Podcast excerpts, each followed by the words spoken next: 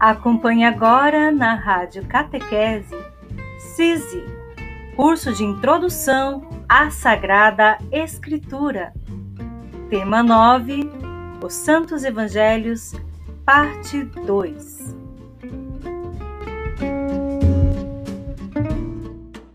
Gente, vamos lá então. Então, o nosso conteúdo é esse aqui que vocês estão vendo. Ainda é a introdução aos Santos Evangelhos. Quem sabe um dia desse a gente faz então um curso completo, né? Só falta tempo. E hoje nós vamos ver o Santo Evangelho segundo São Lucas. Nós já havíamos visto brevemente o Evangelho segundo São Mateus e segundo São Marcos.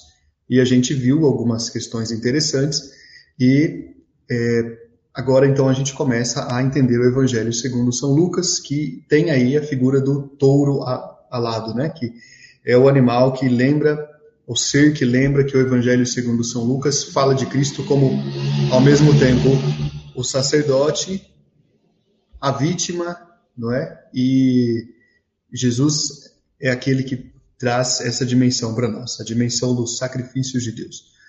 Qual é a composição e a data do Santo Evangelho segundo São Lucas?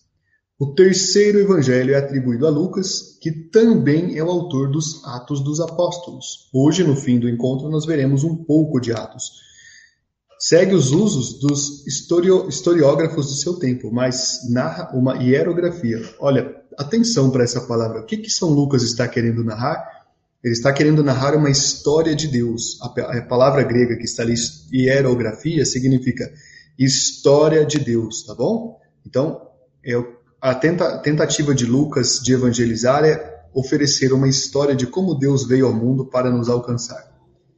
São Lucas utiliza materiais na sua composição, ou seja, fontes, inspiração, que são comuns a Marcos e a Mateus, mas ele também tem partes que são únicas dele, tá bom? A composição deste evangelho é situada por volta dos anos 80 e 90. Sabemos que São Lucas esteve em Roma e sabemos que ele, de forma especial, esteve próximo a Paulo. Mas é possível que também ele tenha tido contato com Pedro e provavelmente teve contato com Marcos em pessoa, provavelmente. Eles acabavam se conversando, dialogando, então é possível que tenha acontecido isso. Tá bom? Então vamos lá. Lucas deve ter conhecido também um detalhe muito importante que nós não podemos esquecer. Nós veremos isso no curso de História da Igreja, que é o cerco e a destruição de Jerusalém pelo imperador, pelo imperador Tito no ano 70, né? Então esse cerco é, e essa é, essa destruição de, de Jerusalém marcaram profundamente a cultura religiosa daquela época, porque promoveu uma diáspora. Anote essa palavra, a palavra diáspora. A palavra diáspora significa uma dispersão, uma, um espalhamento dos judeus pelo mundo, pelo mundo daquela época. Então, é, teve outras consequências também. As pessoas acreditavam que o fim do mundo estava próximo, pois o templo havia sido destruído, a cidade sagrada havia sido demolida. Mas, ao mesmo tempo, os cristãos começaram a perceber uma coisa: começaram a se lembrar da passagem em que Jesus fez o seu vaticínio sobre Jerusalém. Quando Jesus, é, quando Jesus acabou é, dizendo que aquela cidade não ia ficar né, pedra sobre pedra. Então, Jesus fez uma, uma, um alerta de que. Uh, isso, inclusive, está no Evangelho de Mateus, capítulo 13. Anote aí para você ver, ver. Olha só. Deixa eu ver se é isso mesmo. Mateus capítulo 3. Vamos lá rapidinho. Jesus fez um alerta sobre o que poderia acontecer a, aos, aos judeus e ao povo que não obedecesse as regras, que não seguisse a conversão que era pedida, né? Vai em Mateus capítulo 13, por favor. Mateus capítulo 13, versículos. Deixa eu ver. Isso. Deixa eu ver se é isso aqui mesmo. É, eu devia ter anotado aqui, mas basicamente Jesus faz ali a sua a sua tudo bem, pessoal. Deixa anotado, eu passo para vocês depois. Eu tenho um texto que eu quero falar para vocês e é, esse texto é muito interessante porque a partir desse momento em que aconteceu esta esta destruição de Jerusalém, esta invasão, é o momento em que nós nós acabamos percebendo que a religião cristã começa a se a se estruturar, então di, diferente, tendo um recorte da, da sinagoga. Por que isso é importante? Preste atenção, isso é bem interessante.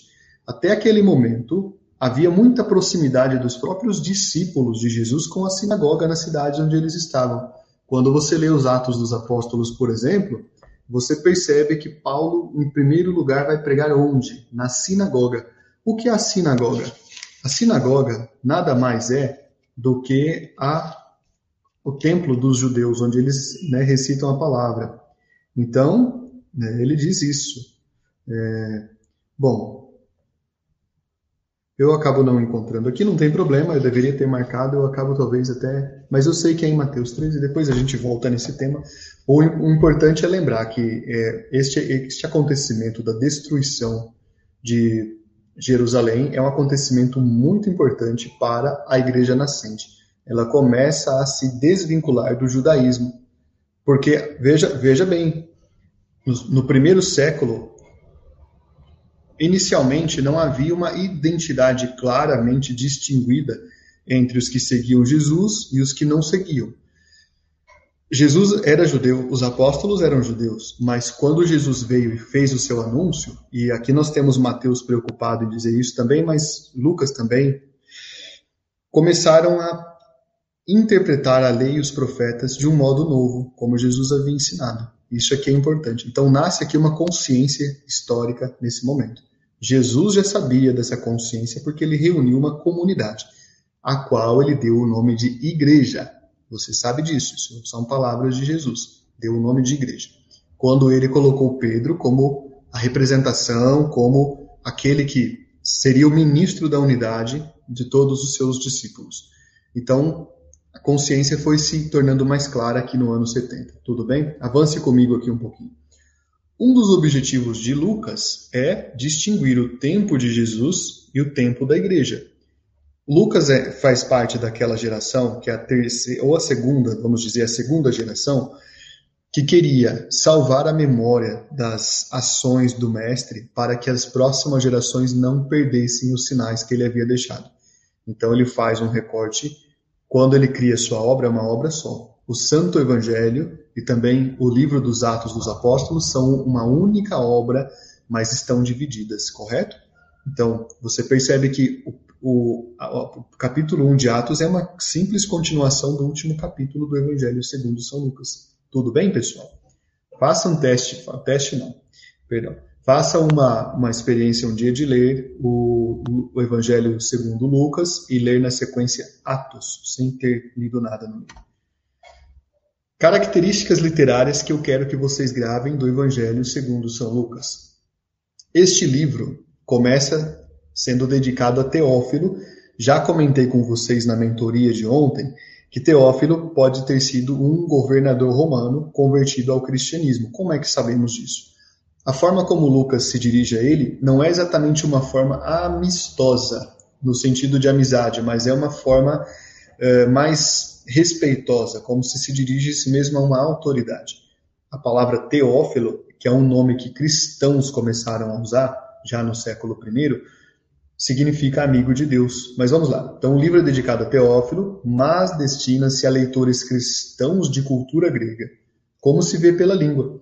E por explicar a geografia e usos da Palestina, por não entrar em temas judaicos, ele não toca em nenhum tema judaico, por exemplo. A questão das impurezas, da circuncisão, não são temas de Lucas. Pela consideração que tem pelos gentios.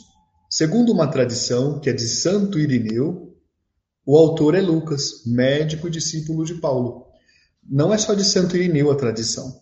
É, na verdade, de mais pessoas, acontece que Santo Irineu registrou. Então, a gente dá essa atribuição a Lucas, primeiro, porque a igreja preservou a memória de que este terceiro evangelho era dedicado, era escrito por São Lucas ou pela sua comunidade. Mas isso é uma, um detalhe. O fato é que depois tem outros historiadores dizendo a mesma coisa, que esse santo evangelho é então de origem lucana, tá bom? Quando você ouvir a palavra lucana, é relativa a Lucas. Quais são as outras características? ou a divisão do conteúdo, né? Divisão do conteúdo é esse aqui. O esquema geral do livro é o mesmo esquema de Mateus e de Marcos. Você lembra muito bem do esquema de Marcos que eu falei? Jesus faz uma pregação na Galileia. Na segunda parte, Jesus está indo na fronteira da Galileia. Na terceira parte, Jesus está em Jerusalém. Pois bem, olha lá. Uma introdução, nós temos em Lucas a pregação de Jesus na Galileia, a sua viagem para Jerusalém, onde acontece a sua paixão e ressurreição como cumprimento final da sua missão. Anotou aí bonitinho? Tá anotando? Então vamos em frente, vamos lá. Quais são as divisões, as sete partes aqui no, no Evangelho segundo São Lucas? Há uma primeira que é um prólogo. O prólogo está aqui, aliás. Vamos pega aí o Evangelho segundo Lucas. Acha ele bonitinho aí. Você já está com ele aberto, imagino, né? Olha só o que, que diz o prólogo nesses poucos versículos que são quatro versículos. Ah, mas isso é uma parte do Evangelho? É uma parte, sim. Olha aqui. Em geral, as Bíblias católicas trazem essas partes por subtítulo. O subtítulo não é parte do texto. Aqui na de Jerusalém, por exemplo, tem escrito prólogo, mas Lucas não escreveu prólogo, tá? Então, só o subtítulo. Olha só. Visto que muitos já empreenderam compor uma narração dos fatos, olha que interessante o que ele está dizendo. Visto que muitos já, com, já empreenderam compor uma narração dos fatos que se cumpriram entre nós, conforme nos transmitiram os que desde o princípio foram testemunhas oculares e ministros da palavra, a mim também pareceu conveniente, após acurada investigação de tudo desde o princípio, escrever-te de modo ordenado. Então ele, ele, faz, ele fala exatamente que duas coisas chamam a atenção aqui outros haviam escrito. Ele diz, inclusive, uh, muitos, ele usa a expressão muitos. Significa que então se tratava de vários escritos tentando preservar a memória de Jesus. Então é interessante isso. Infelizmente, nem todos puderam chegar até nós. Era muito difícil naquele tempo a preservação de textos, ainda mais em tempos de perseguição, porque o catolicismo floresceu ou cristianismo. Aqui sempre eu vou usar as duas palavras como sinônimo, tá bom? Embora também outros movimentos externos à Igreja Católica também estejam dentro do cristianismo, mas o fato é que a Igreja floresceu de modo muito especial em grandes cidades onde havia uma dominação romana. E nestas cidades, como nós entendemos no livro do Apocalipse, a perseguição era tão ferrenha que quando alguém fosse pego com sinais, com símbolos cristãos, como escritos, por exemplo, isto invariavelmente levava ao martírio, levava à morte, ao assassinato dessa pessoa. Provavelmente por isso, muitos textos nós nunca teremos notícia deles, porque foram textos que foram perdidos durante as perseguições. Outra coisa que é muito interessante, que Lucas fala então, é que ele fez uma pesquisa, olha a palavra dele, vai aí na Bíblia, não é? Versículo terceiro. A mim também pareceu conveniente, após acurada investigação de tudo desde o princípio, então escrever sobre o Evangelho segundo, segundo Lucas.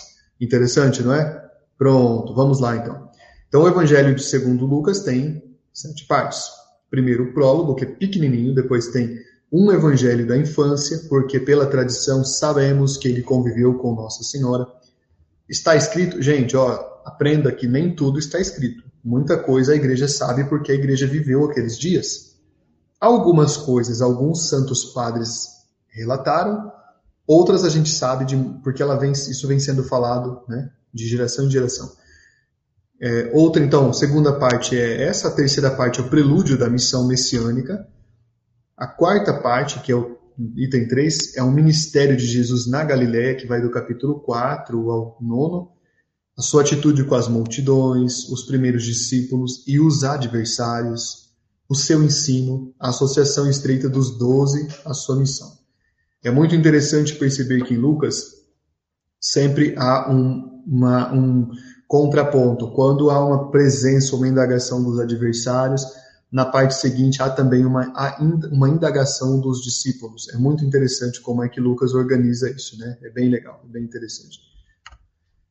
Depois aqui a quinta parte, que está marcada por, pelo número 4, é a subida de Jerusalém, subida de Jesus a Jerusalém, que está entre os capítulos 9 e 19. O esquema literário original, mas artificial, sem continuidade geográfica nem progressão doutrinal. O que quer dizer isso aqui, na verdade? Quer dizer que provavelmente isso aqui foi escrito talvez um pouco mais às pressas, por algum motivo. Então, deixa-se de lado. Quando você entra no nono capítulo, você percebe uma leve mudança no texto. O texto passa a ser um pouco mais acelerado, mas tentando apontar para um caminho, como se o tempo estivesse se esgotando. O que será que teria acontecido? Nunca saberemos. Finalmente, do capítulo 19 ao capítulo 21, há o ministério de Jesus em Jerusalém, quando ele ensina no templo, é perseguido, e depois do 22 ao 24 capítulo, nós temos a paixão, morte e ressurreição de Cristo. São essas as partes, as divisões em que estão sendo colocados o, os temas do Evangelho segundo Lucas. Com isso, nós chegamos ao Evangelho segundo João, Santo Evangelho segundo São João. São João que é representado pela águia, porque o Evangelho de João tem uma característica narrativa muito, muito diversa, muito diferente das dos outros textos evangélicos. Há alguns motivos para isso que eu, que eu acho importante dizer a você. Entre vários motivos, a gente sabe que João conseguiu escrever o seu evangelho, o seu texto, no final do século I, em anos incertos, talvez entre o ano 90 e o ano 100. Bom, é uma, é uma, uma possibilidade. Há alguns estudiosos que dizem que, na verdade, é o ano 80. Nós não temos datação, nós temos estimativas tá? Só que as estimativas não são exatas. O fato é que é do fim do século I. Pois bem, o que é que João tem de tão interessante? Primeiro, ele foi a pessoa que conseguiu colocar nos escritos exatamente o momento em que a comunidade de Jesus percebe que ela é radicalmente diferente da comunidade judaica. Ela, ela embora tenha uma mesma uma mesma tradição, por conta do Antigo Testamento e por conta de alguns costumes, percebe que ela precisa ser mais ampla e começa a perceber que o povo da antiga aliança, não se chamava antiga aliança então, mas o povo da primeira aliança, não havia aceitado a mensagem de Deus entre nós. E aí eles percebem que os judeus começam também a fazer um movimento de expulsar da sinagoga aqueles que se declaram seguidores do Nazareno, que é Cristo. E os, os rabinos não aceitam, eles acham que é uma grande heresia, uma verdadeira blasfêmia. As opiniões dos rabinos se dividem de modo muito radical. Há rabinos que são neutros na causa, como Gamaliel, por exemplo. Há rabinos que são é, é, afrontosamente contra o movimento dos discípulos de Jesus e há alguns que também apoiam e se tornam cristãos, não é? E aí, com tudo isso, há, uma, em todo caso, uma grande perseguição. Nós conhecemos a história de Paulo e sabemos que Paulo, quando eu falo Paulo, é São Paulo, o apóstolo, o 13 terceiro apóstolo, que na, ou 14 quarto, né? Mas enfim, depende da conta aí. Mas é São Paulo que acaba sendo é, uma das pessoas que faz também, promove a perseguição. Depois ele se converte e faz esse seu grande trabalho. João vê tudo isso. João percebe uma coisa muito peculiar que vai sempre acompanhar o movimento cristão ao longo dos séculos. São João percebe que, além da perseguição que a sinagoga faz contra os cristãos, há uma perseguição também do Estado romano e há uma terceira perseguição que esta chama a atenção, porque quem está fazendo esta perseguição são os movimentos paralelos. Quando eu falo de movimentos paralelos, naquela época, são grupos que acreditam que são eles os verdadeiros cristãos e que então estes outros que seguem os apóstolos não são verdadeiros, não. É mentira deles. Então eles começam a fazer esse tipo de perseguição. Lá no Apocalipse de João, você que já leu o Apocalipse, percebe que em alguns momentos, ele, em três ou quatro momentos, ele cita com o nome desses grupos, dessas seitas, que detalhe, eram é, entendidas, se entendiam como cristãs. Talvez até usassem o nome católica também, mas eles não eram.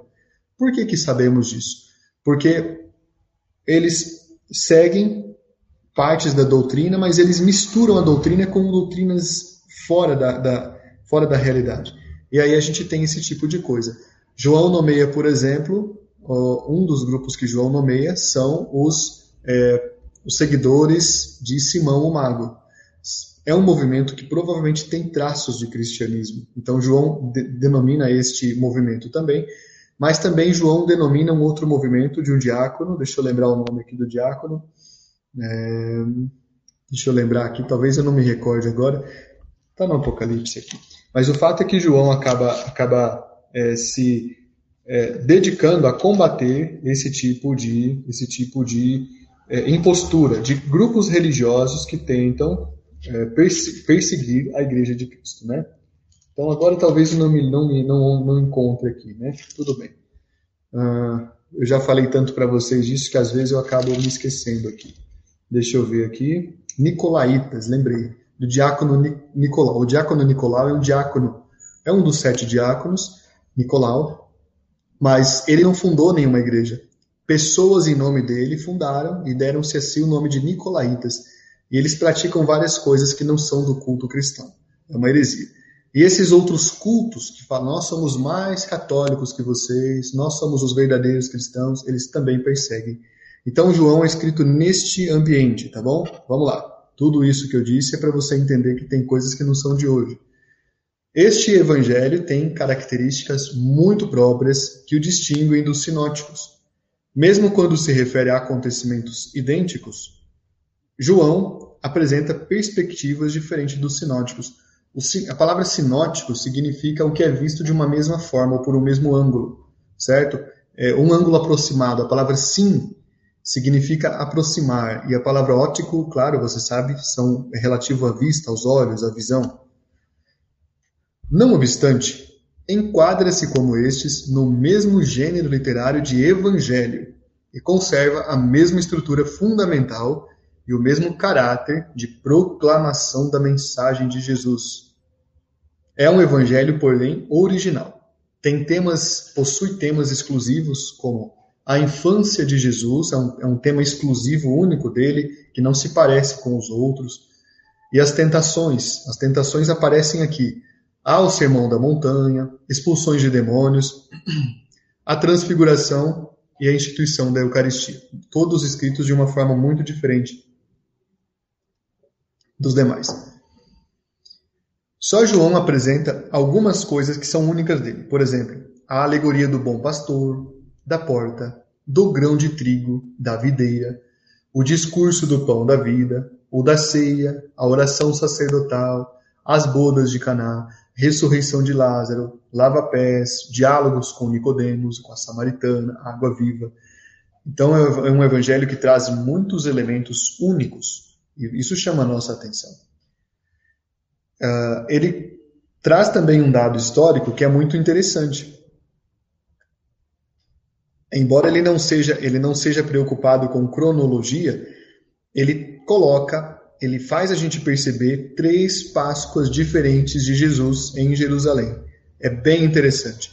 Então, você vê no capítulo 2, você vê também no capítulo 6 e você vê no capítulo 11 essas três Páscoas diferentes de Jesus. Então é muito interessante isso aqui, certo? Vamos lá. João tem uma característica literária curiosa. O vocabulário é reduzido. Ele não usa muitas e muitas palavras. Ele, ele expressa as. Se você já leu, você sabe que ele expressa os pensamentos em frases curtas. Ele não faz longas frases. Mas ele usa muito simbolismo nessas frases. João é um dos, um dos evangelhos e também depois o Apocalipse, é um, são textos, junto com as cartas, né, as suas três cartas, são textos muito densos, muito interessantes. O estilo é de apresentar as ideias de forma concêntrica e crescente. Ele parte sempre de, uma, de um ponto inicial e vai ampliando, ampliando, ampliando a narrativa. Deixa eu pegar uma parte aqui para vocês entenderem. Olha só. Observa lá no capítulo 2, você vai ver que interessante. No capítulo 2, versículo 1, está tratando das bodas de Caná. ele trata das bodas de Caná e na sequência não tem não tem uma divisão original. Na sequência lá no versículo 13, ele passa imediatamente para a purificação do templo. Né? Ele, ele está em Caná, depois ele já está no templo e ele faz ali a, a sua, a sua é, ação, onde ele fica um pouco irado e dispersa os vendedores. Olha só que interessante. Eu vejo que você já percebeu que há uma relação interessante. As talhas, as talhas de água provavelmente eram eram feitas da mesma pedra que o templo. Tem uma relação muito interessante nisso.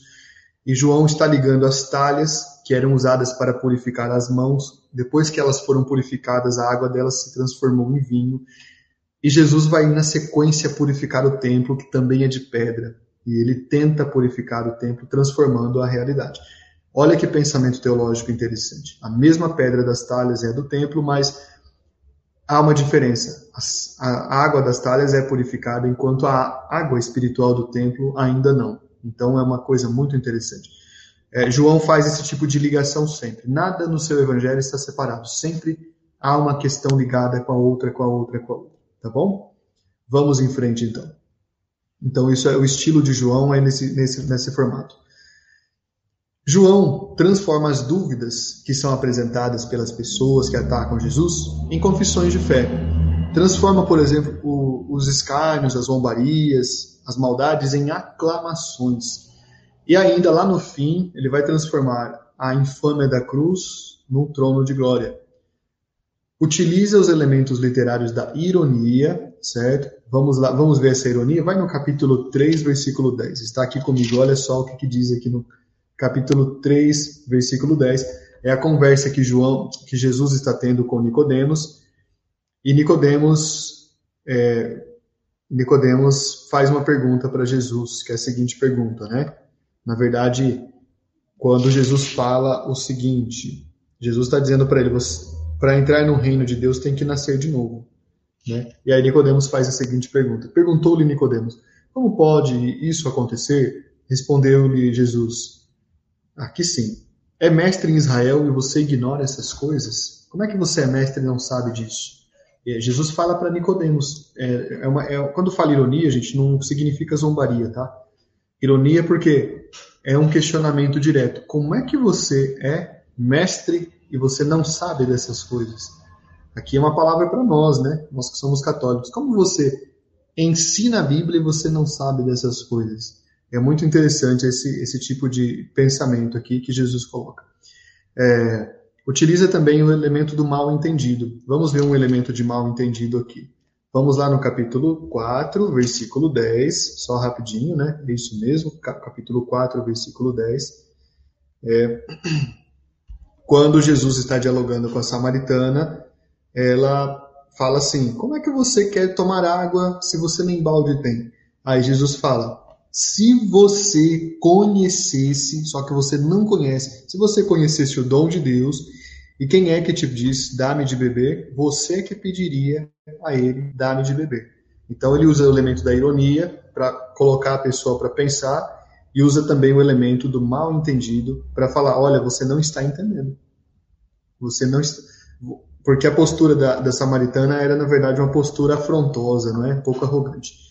Bom, Utiliza também elementos de antíteses, que é contrários, né? opostos. Luz, trevas, verdade, mentira, vida, morte, salvação, condenação, universo celeste, universo terreno e expressões com dois sentidos, com duplo sentido. Tá? Então é bem interessante a escrita de João.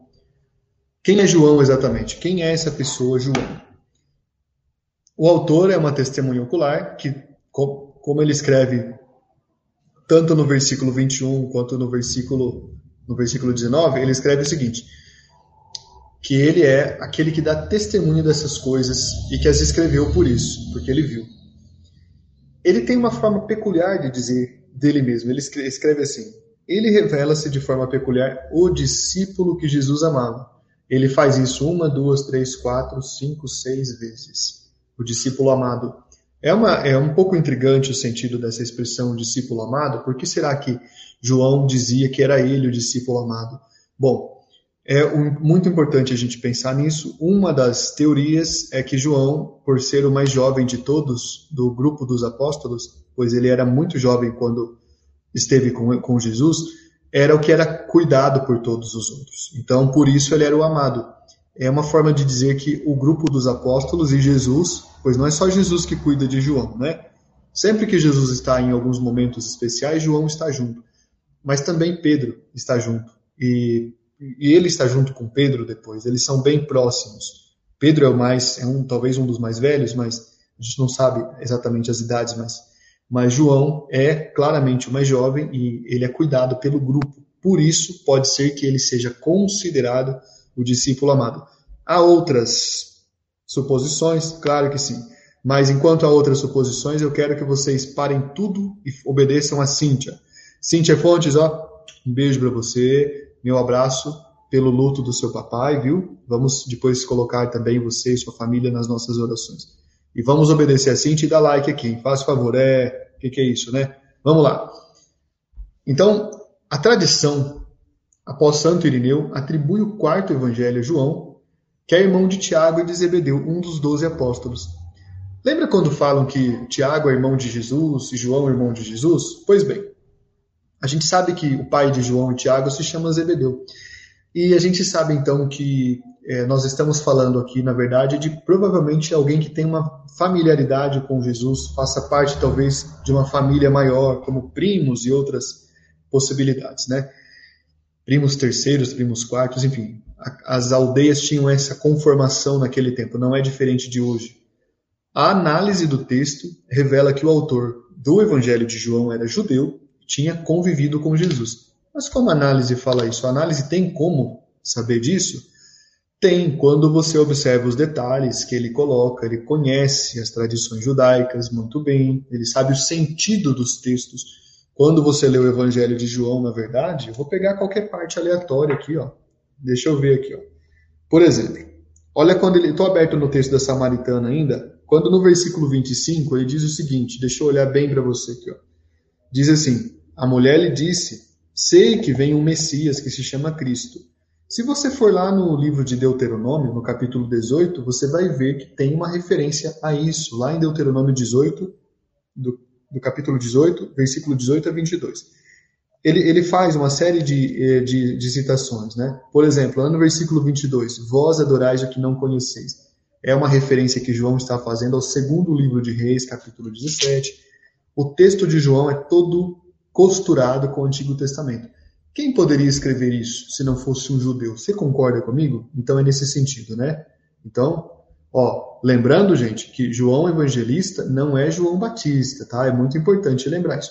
João Batista é primo de Jesus, ou, né, como há em outros evangelhos que, né, que, se, que ficaram aí, os apócrifos, João Batista é irmão de Jesus, no sentido de que é próximo, né? Enfim, mas é, João Evangelista não é o mesmo que João Batista, tá bom? Então, para a gente gravar essa informação. Avance comigo aqui, então. Isso. Então, que bom que vocês estão dando like, porque assim o médico falou que eu não posso ser contrariado, né? Tá bom? Então, tudo bem. Vamos lá, então. Ó, a obra de João se inspira sobretudo nos livros sapienciais. Lembram dos livros sapienciais que a gente só passou um pouquinho de olhos? A gente vai voltar a eles em um futuro próximo. Os livros sapienciais são uma porta, um portal, na verdade, muito interessante para entender o universo religioso, a vida, é, a vida tocada pelo mover do espírito. Os livros sapienciais são muito bonitos, são belíssimos. E João se inspira exatamente neles, onde a sabedoria personificada se autorrevela falando na, na primeira pessoa.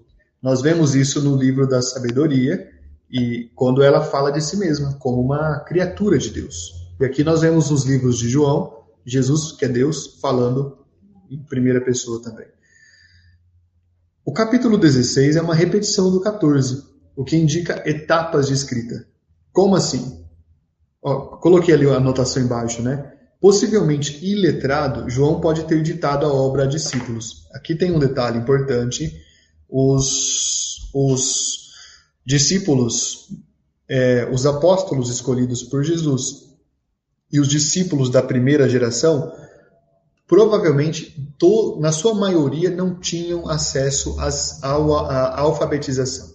Sabemos que Jesus sabia escrever, pois ele sabia ler. Então, Jesus leu, nas, fez uma lexio divina na sinagoga de Cafarnaum, e no episódio da pecadora, Jesus escrevia no chão, não é? Enquanto ele escrevia no chão, ele ouvia as justificativas pelos, pelas quais a mulher deveria ser é, punida. Então nós sabemos que Jesus sabia escrever e sabia ler. Mas é provável que os discípulos, por serem pessoas muito simples, não conseguiam, não tinham essa habilidade. Por isso, é tranquilo para a igreja assumir que a maior parte dos, uh, dos apóstolos e dos discípulos dependia de alguém para escrever. Tudo bem? Não é o caso com Lucas, pelo menos. Ah, mas a gente, eu não, você não tinha falado outro dia que o Evangelho segundo São João claramente pertence, talvez a ele, mais a ele do que à comunidade dele? Exatamente. João pode ter ditado para um discípulo e não, e aí a autoria continua da própria pessoa de João. Como você reparou já, eu sei que você já leu a Bíblia, já leu o Evangelho de João e já reparou que o capítulo 14 é muito parecido, ou melhor, o capítulo 16 é muito parecido com o 14. Seja quem aqui já percebeu isso? Escreva para eu dizer, para eu saber aqui. Quem de vocês já percebeu que o capítulo 14 e o 16 são muito parecidos? Pois bem, o que, que indica isso? Indica que o evangelho foi sendo escrito durante um processo que teve partes que, que foi se sucedendo e que foi interrompido por alguma, algum motivo, depois voltou. Então, não foi uma obra feita do começo ao fim sem parar, né? Então, muito bacana isso. Olha aqui, a Francisca Falanque já percebeu, né, Francisca? A irmã Luciana também percebeu, né? Opa, tinha pulado aqui, né, irmã? Pronto, obrigado. Quem mais percebeu aqui de vocês aqui? Isso, pronto, bastante gente percebeu, né? Muito bem. Então, é muito interessante quando vocês lerem agora a partir do CISI, depois do CISI, quando vocês começarem a ler, né, Jaqueline Cardoso? Vocês podem é, perceber coisas interessantes que existem em comum. Ah, mas isso eu já leio, eu já, já vi isso em algum lugar. Onde foi? Você volta lá e você vai entender o sentido, né? Tá bom? Muito bom, que bacana, que beleza. Então, isso, muito bem. Estou vendo os comentários de vocês aqui, estou vendo os comentários de vocês. Ótimo. Pronto, vamos em frente então. Vamos lá. Qual é a teologia que nós temos no Evangelho segundo São João? São João faz a revelação mais completa. Como assim? Atenção nesse ponto aqui. São João, vou olhar para você antes de você se distrair com o texto. Olha para mim. São João, quando escreveu então a, a, a sua literatura, o seu evangelho, as três cartas que nos chegaram e o Apocalipse, já tinha mais tempo de caminhada e ele podia perceber o que foi acontecendo depois que Jesus instituiu a igreja, formou os apóstolos e os discípulos e os enviou pelo mundo. Jesus havia então feito isso e João foi percebendo que a igreja era rejeitada e recusada, e João então precisava, ao mesmo tempo, animar as novas gerações e também precisava dar o sentido e a explicação. Por isso, João vai elaborar uma série de temas para que eles entendam quem é Jesus, qual a natureza de Jesus? Ele é um profeta, como alguns rabinos dizem? Ou ele é um impostor, como outros rabinos dizem? Não, João diz: Jesus é o verdadeiro Deus, é homem e Deus. É, Jesus é um fantasma, como alguns, algumas heresias dizem? Não, Jesus é verdadeiramente homem e Deus. Volta a insistir. Qual é o grande sacramento? João apresenta a Eucaristia. João apresenta os outros também. É, e assim por diante. João vai construindo uma teologia que é o conjunto das nossas crenças. Só João fez isso? Não. Os outros evangelhos também fizeram. Mas João, atenção, João deu uns passos a mais nesse sentido, tá bom? Então pronto, então vamos lá. Ótimo. É, então esse aqui é São João, tá bom? Isso. obrigado, obrigado, pessoal. Tô vendo, tô vendo os comentários. Obrigado, Francisco. Não sou não, mas obrigado. Olha lá. João contém, vamos anotar isso tudo aqui no teu caderno, isso aqui é uma informação importante, anote aí. João contém a revelação mais completa dos mistérios, primeiro, da Santíssima Trindade, segundo, da encarnação do Verbo, que era esperado pelos judeus, terceiro, do Filho no seio do Pai, do Filho unigênito, que nos, nos torna filhos adotivos de Deus, Ele fala, faz uma doutrina sobre a igreja. Então, aí, quem não acredita que a igreja é, é criada por Jesus tem que ler o Evangelho, todos eles, aliás. Em João, ele apresenta a igreja como uma missão dada por Cristo. E os sacramentos, e sobre o papel de Maria, a mulher, a nova Eva, a mãe da nova humanidade resgatada. João, se João voltasse, se João viesse dar um passeio no nosso mundo hoje, vamos supor que ele não soubesse o que aconteceu nesses dois mil anos e ele encontrasse a Igreja Católica e qualquer outra das outras denominações, ele saberia exatamente onde está preservada a doutrina que foi transmitida lá no começo. Vamos, enquanto vocês copiam aí, quem quiser me acompanhar no capítulo 10, pode, pode copiar, que isso aí é muito importante. Lá no capítulo 10, nos versículos 1 a 18, Jesus faz uma, uma reflexão sobre o bom pastor, né? É uma eclesiologia. Em verdade, em verdade vos digo: quem não entra pela porta no redil das ovelhas, mas sobe, sobe por outro lugar, é ladrão e assaltante. O que entra pela porta é o pastor das ovelhas. A esse o porteiro abre as ovelhas ouvem sua voz, ele chama suas ovelhas uma por uma e as conduz para fora. É, Jesus não está falando aqui de um rebanho de ovelhas, tá? Atenção. Jesus está falando do aquilo que a teologia católica chama de universi domini gregis, o rebanho universal do Senhor. E Jesus está dizendo claramente: virão outros para enganar vocês e para tentar desviar do bom caminho. E muitos serão iludidos, né? Tem outros pensamentos interessantes sobre a igreja. A gente tem que então ler o que Jesus está dizendo no Evangelho de João e temos que entender, tá? É bem interessante e ao mesmo tempo perturbador. Como, por exemplo, lá no capítulo 15, onde se fala da videira. Eu sou a verdadeira videira. Todo ramo em mim que não produz, produz fruto, meu pai o corta. Então, João traz aqui o contexto de uma de uma eclesiologia, tá bom? Isso. Então vamos em frente aqui. Ele é o último evangelho publicado. Quando que foi publicado? Foi no dia 23 de abril do ano 95? Não, não sabemos. Foi no dia 9 de junho de, do, de, de, do ano 91? Não, também. Foi entre, provavelmente, os anos 90 e 100. Ele não pode ser uma obra tardia do século II. O que é uma obra tardia? É uma obra que apareceu depois do ano 100. Ele não pode. Por que, que ele não pode? As referências históricas, literárias que existem ao redor do Evangelho já citam este Evangelho. Um grande santo que nós devemos estudar, a gente deve, deve dedicar grandes estudos a ele, é Santo Inácio de Antioquia. Santo Inácio de Antioquia morreu no ano 107. Aliás, me perdoem porque ontem eu falei na mentoria que ele morreu no ano 110. Me perdoem, eu me confundi. Santo Inácio de Antioquia foi martirizado no ano 107 e Santo Inácio já citava o Evangelho de João antes disso. Então, se ele citou no ano 105, no ano 102, no ano 99, o Evangelho de João já era conhecido. Lembrando para vocês que Santo Inácio de Antioquia foi discípulo de João.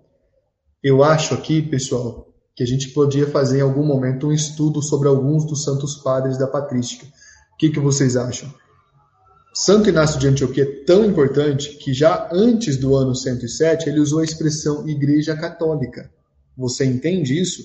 Quem que foi o professor de Santo Inácio de Antioquia? Foi São João Evangelista, tá bom? Então São Santo Inácio é uma figura super importante para nós. Nós temos que estudar, não é? Vamos fazer isso, vamos vamos fazer isso então, né? Então Olha só, já que a irmã Luciana concordou plenamente, né, irmã Luciana? Eu sou obrigado a obedecer a irmã Luciana. Nós vamos fazer isso, né, Ronário? Pronto, Ronário concorda também. Vamos fazer assim então, né, Lourdes? Pronto, então vamos fazer, tá combinado então. No segundo semestre nós faremos um estudo bem legal. Os pilares da igreja, né? Vamos chamar de pilares da igreja. Já tem até o nome. Então vamos lá. Então, olha só. É, a publicação em 1935 do papiro de Weilandes, de cerca de 120, revela uma antiguidade da obra. Esse papiro aí é um papiro muito, muito antigo, que provavelmente é do ano 120, do ano 115, e lá nesse papiro se cita, é citado o Evangelho segundo São João. Qual é o valor histórico de João para nós? João chama os milagres de Jesus de sinais para enfatizar a realidade deles, para dizer que eles são um aspecto histórico. Usa termos aramaicos e sintaxe semita. O que, que quer dizer isso? Quer dizer que São João escrevia usando elementos usando elementos da narrativa é, da, da, fala coloquial do idioma aramaico, que era a língua de Jesus, provavelmente sua língua também, de João, e uma forma de pensar semita. Forma, os pensamentos são ordenados, a sintaxe é isso, é o modo como a gente ordena o pensamento. Ele possui detalhes históricos e sociais que confirmam, pela historiografia, a narrativa. Então, outros relatos dos romanos, dos persas, do, dos povos daquela época, dos egípcios, que são daquela mesma época, confirmam várias dessas tradições que João coloca para nós, tá bom? Então, vamos Olha, aqui um comentário que eu não posso deixar passar, né? Que é o comentário da Maria Cláudia. Bom, vamos estudar a patrística. Os protestantes têm estudado mais que nós católicos. É verdade, é verdade. É, é uma vergonha, né, gente? A gente não estudar as origens da nossa, da nossa própria religião. Vamos estudar a patrística sim. É, Maria Cláudia, muito obrigado, então, viu? Que bom. Vamos, sem dúvida, no segundo semestre, vamos fazer isso sim, viu? Obrigado. Vamos lá. Então, qual é a divisão? Finalmente, vamos para a divisão de João. Ele tem duas grandes partes, mas ele é dividido em nove blocos. Tá? Tem um prólogo, que é do primeiro versículo ao versículo 18 do capítulo 1, bonito. E depois do prólogo, ele tem uma manifestação de Jesus ao mundo, certo? Tem um primeiro ciclo de, das manifestações. Depois, Jesus revela a sua divindade. Depois, Jesus se apresenta como o pão da vida, como a luz do mundo. Depois Jesus se apresenta como a, a vida do mundo, né, a revelação de Jesus aos seus amigos e a última ceia. Acontece então aí a paixão, morte e ressurreição de Jesus e o epílogo, que é a última parte de um capítulo só, com uma conclusão dupla. Engraçado que o evangelho é concluído duas vezes. O que, que indica isso? Mais uma vez indica que é um texto que foi escrito em etapas, tá bom? Vamos rezar a oração oficial do nosso encontro, então. Né? A oração do Sisi. Eterno Pai, olhai com misericórdia para toda a humanidade encerrada no coração compassivo de Jesus, mais especialmente para os pobres pecadores. Pela sua dolorosa paixão, mostrai-nos a vossa misericórdia, para que glorifiquemos a onipotência da vossa misericórdia por toda a eternidade. Amém. Que bom, né? Isso, obrigado, muito obrigado. Que, que beleza. Isso, obrigado, obrigado. Que bom. Gente, que bom. Nós estamos então hoje avançando para meados do ano de 2021. E eu tenho certeza que esse ano de 2021 foi construído, está sendo construído de uma forma diferente. Eu, porque tenho vocês comigo, e nós juntos, porque temos à nossa disposição as redes sociais que tanto nos auxiliam nesse tempo, não é verdade? Vamos agradecer a Deus por isso. Estivemos reunidos em nome do Pai e do Filho e do Espírito Santo. Amém. Louvado seja nosso Senhor Jesus Cristo, para sempre seja louvado. Um abraço muito carinhoso, uma boa noite. Daqui a pouco chega para vocês lá o questionário, tá bom? Beijo, tchau, tchau, até mais.